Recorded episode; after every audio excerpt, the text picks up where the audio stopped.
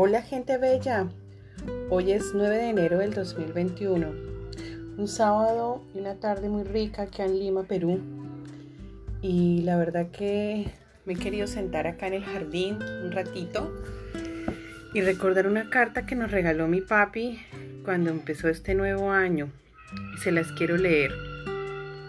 Dice, querida familia, ya estamos iniciando el 2021 y terminamos un 2020 muy complejo debido a las dificultades de salud, económicas y violencia ya conocidas. Tiempo que ha desafiado nuestra fe y nos ha llevado a descubrirte actuando en medio de nosotros de una forma más íntima. A través de diferentes formas nos ha recordado que eres el Dios fiel, que jamás abandona y nos fortalece en medio del dolor o la dificultad.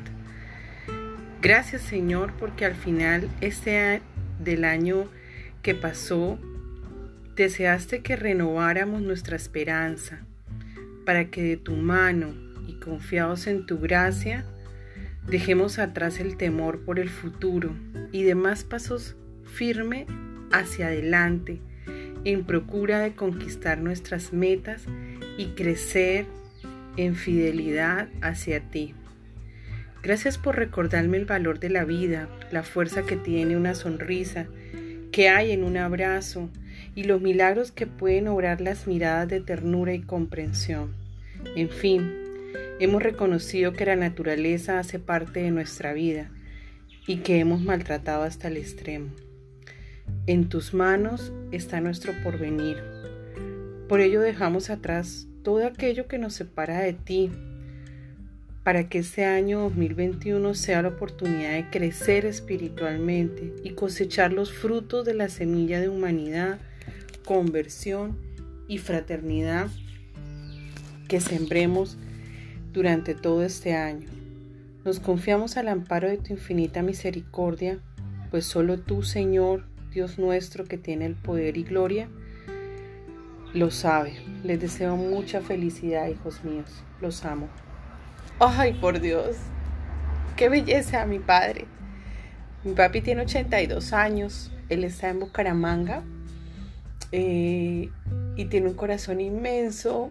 ¿Será que con los años la sabiduría se activa? Con los años la sabiduría se, se vuelve más, más a flor de piel, pero definitivamente es el amor que él siente por todos nosotros y que se siente más cercano de Dios, que es su fe espiritual y que, y que le da mucha fuerza y mucha esperanza. Gracias papi, gracias papi. Y gente bella, termino con unas frases de un libro maravilloso que desde pequeñita lo leí y que es El Principito. Y me deja tres frases que siempre me han encantado una es que eres el dueño de tu vida y tus emociones, nunca lo olvides, para bien o para mal.